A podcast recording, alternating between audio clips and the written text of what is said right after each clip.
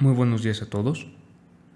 En el podcast de hoy vamos a hablar sobre la opinión que tiene la Iglesia Católica en torno a la eutanasia y la distanasia.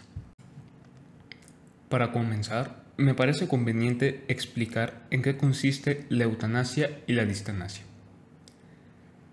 Según el diccionario de Oxford Academics, la eutanasia consiste en el acto de provocar intencionalmente la muerte de una persona que padece una enfermedad incurable para evitar que sufra.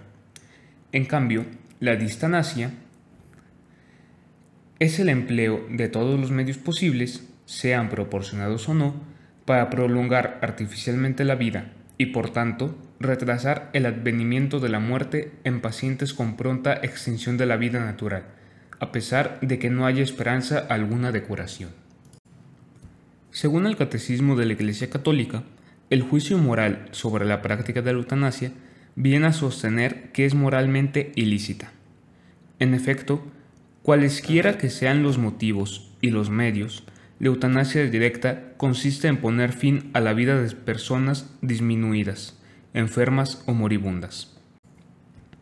En el mismo caso, la distanasia, también llamada obstinación terapéutica, es considerada como gravemente inmoral, pues instrumentalizan a la persona subordinando su dignidad a otros fines.